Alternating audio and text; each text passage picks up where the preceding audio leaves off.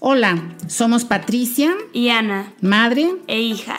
Este es Fírmamelo, un espacio para platicar lo que vivimos, dar a conocer nuestras opiniones y compartir el conocimiento de invitados increíbles. Escúchanos todos los jueves y domingos. Hola, feliz domingo. Hola, ¿cómo han estado?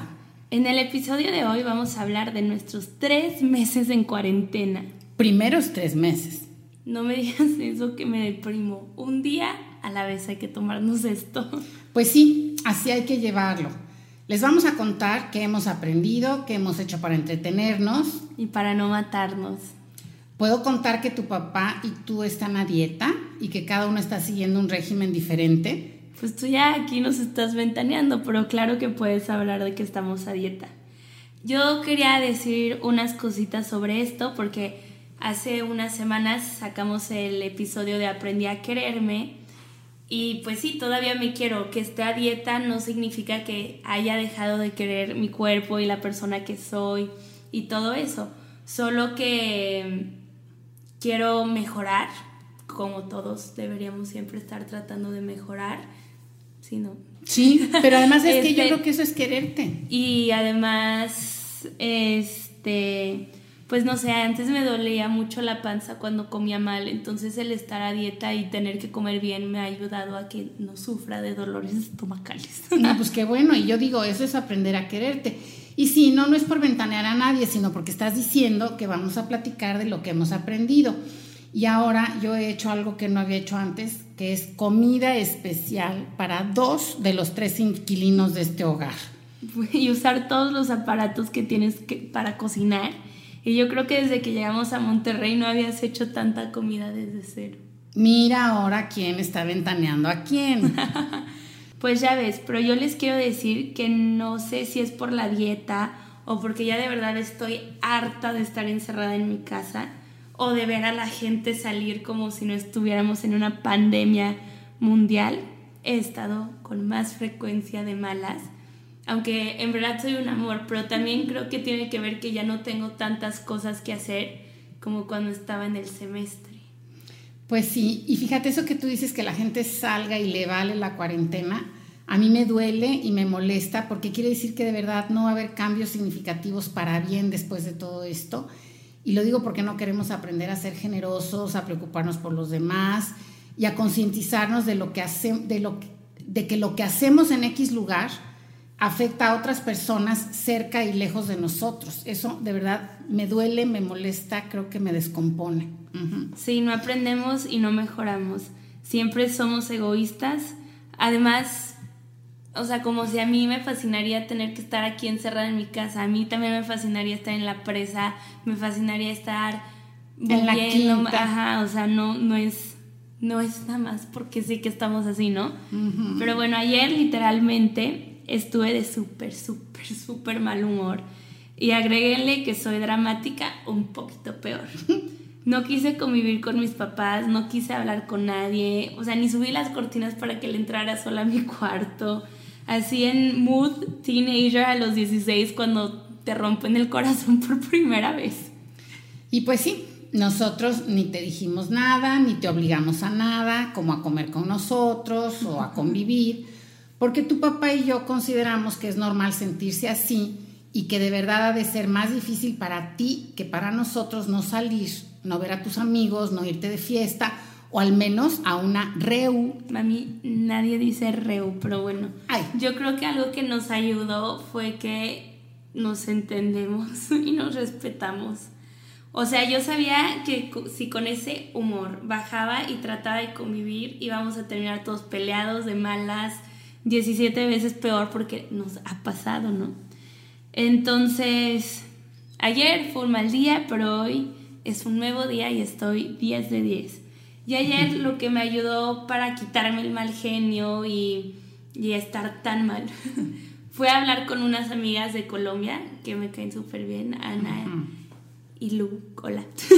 pero también que me puse a ver videos y este, como que ya estaba harta de ver lo de siempre Y no sé cómo llegué a YouTube a unos videos de una pareja canadiense que tienen una van, una Sprinter, y la convirtieron en una casa, una tiny house on wheels.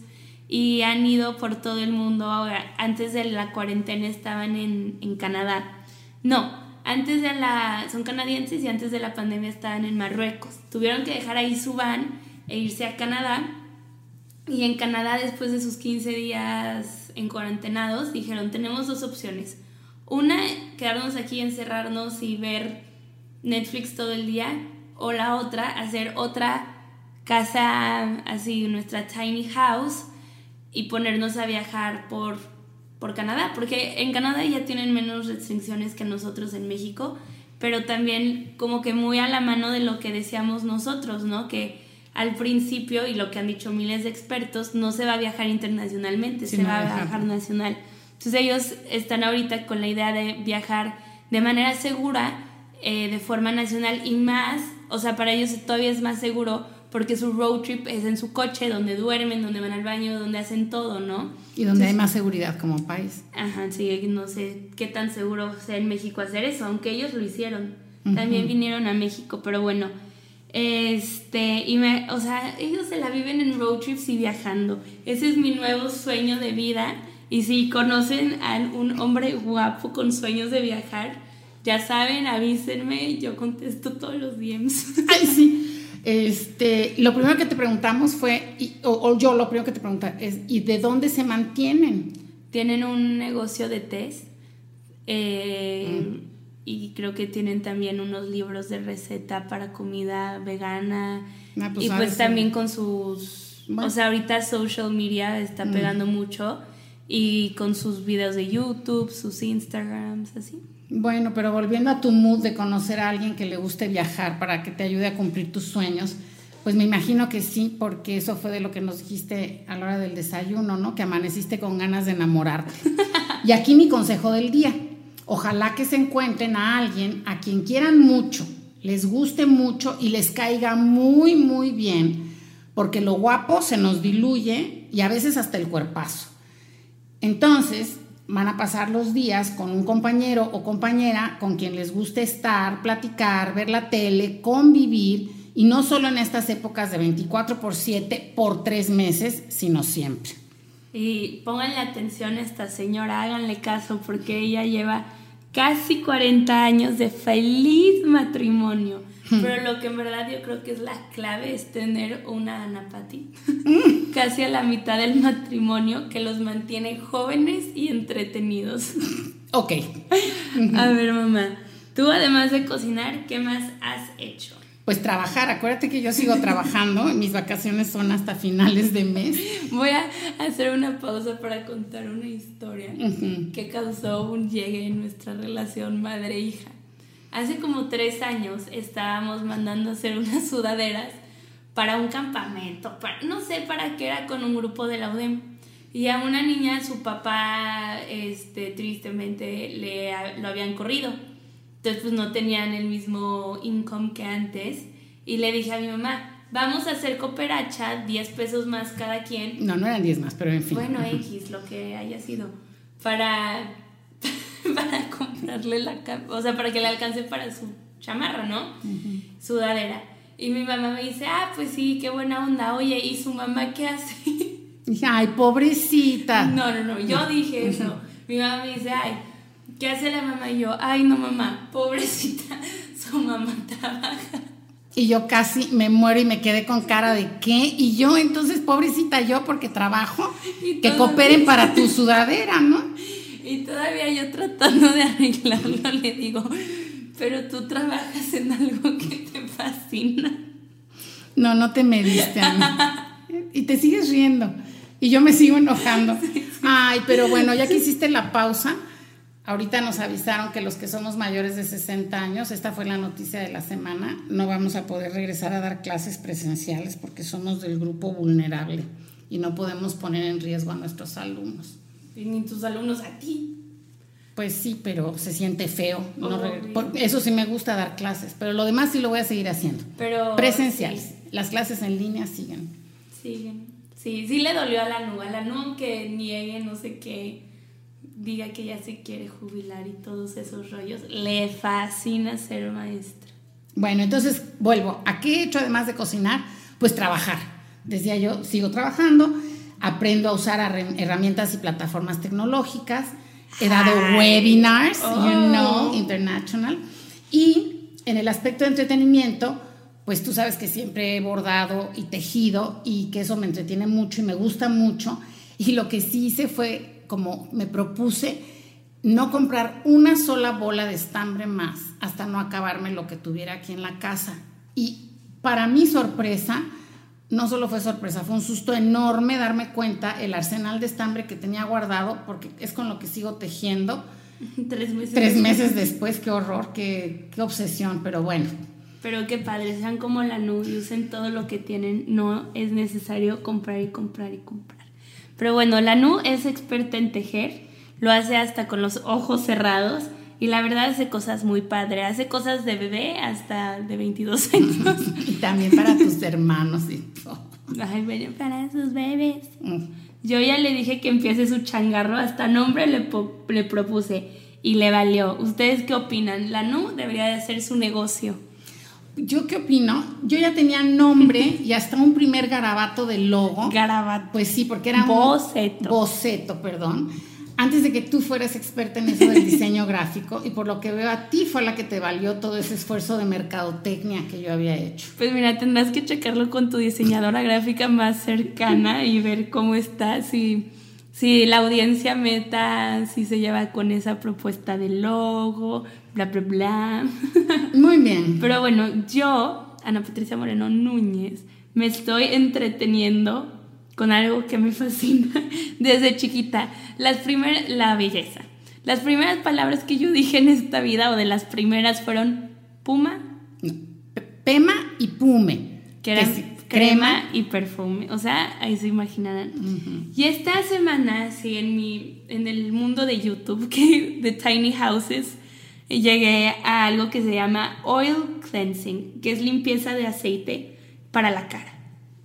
Y a mí me fascinó. Vi un video de Golden RX y de ahí lo probé, se los recomiendo porque yo la explicación que dé obviamente no va a ser como la que da la experta. ¿Y qué es eso del oil cleansing? Es una forma de lavarte la cara que te quita los puntos negros y como la grasita que tenemos en nuestras caras. Y viene de la idea, bueno, de la idea de la cosa científica, que el agua no se mezcla con los aceites. Con el aceite. Entonces, cuando te estás tratando de lavar la cara, obviamente sí, sí es bueno, lávense la cara, pero con el aceite es aceite con aceite, entonces eso ayuda a que salga y que salga y que salga. Yo la verdad tenía un miedo más grande de ponerme aceite en la cara.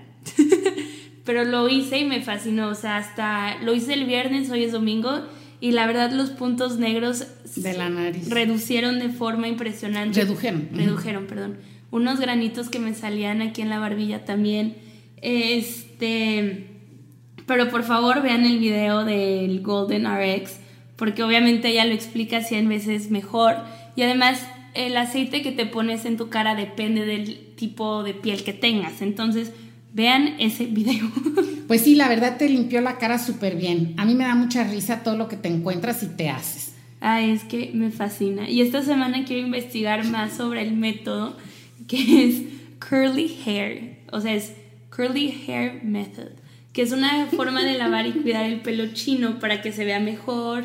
Bueno, eso, eso creo. Ahí luego les cuento qué logro hacer. Les, les digo que a mí me da muchísima risa porque te has hecho miles de cosas y a mí me da más risa porque yo creo que tú tenías cinco años y te habías maquillado más que yo en toda mi vida.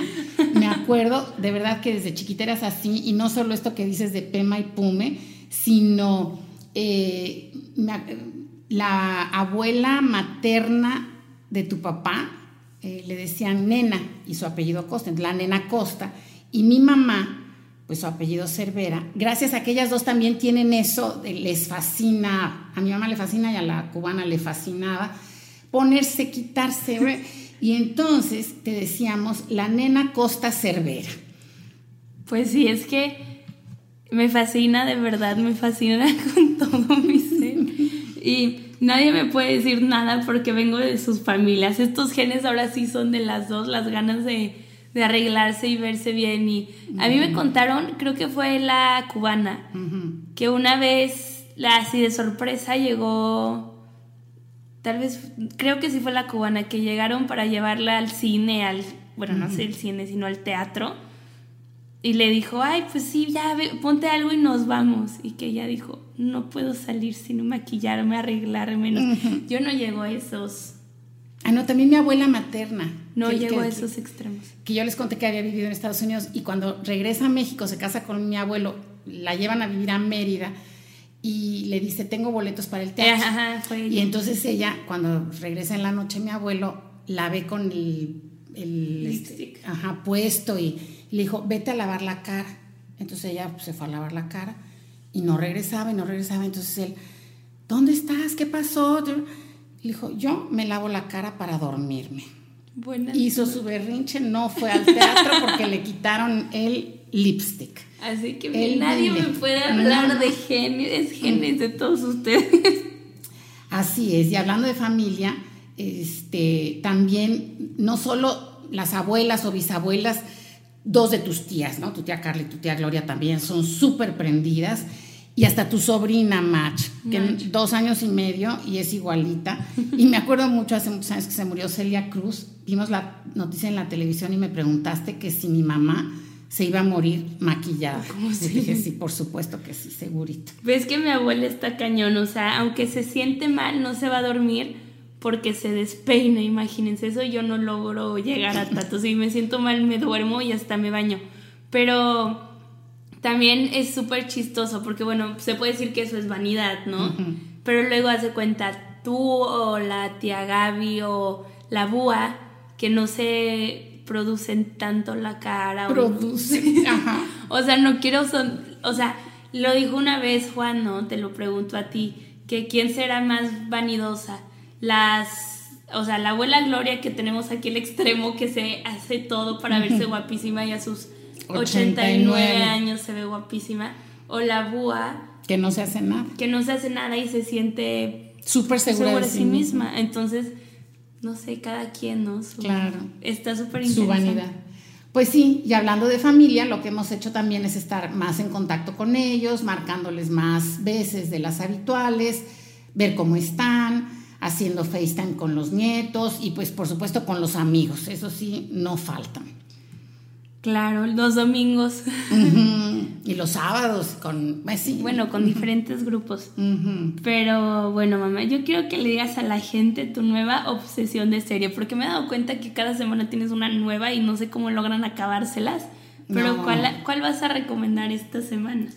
Pues mira, un amigo muy cercano, precisamente, Manuel, nos recomendó Narcos. Yo me resistía tu papá también, pero finalmente la vimos y está súper bien hecha. Date cuenta que es una historia que nosotros vivimos, es Narcos México, y está súper apegada a la realidad, pero además de que está súper, súper bien hecha, está crudísima. Sí, no, no, no. Imagínate que anoche que terminamos de verla, ya, las dos temporadas, pero no, fueron dos semanas o más. este, tu papá me dijo que viéramos algo más chick flick, por favor.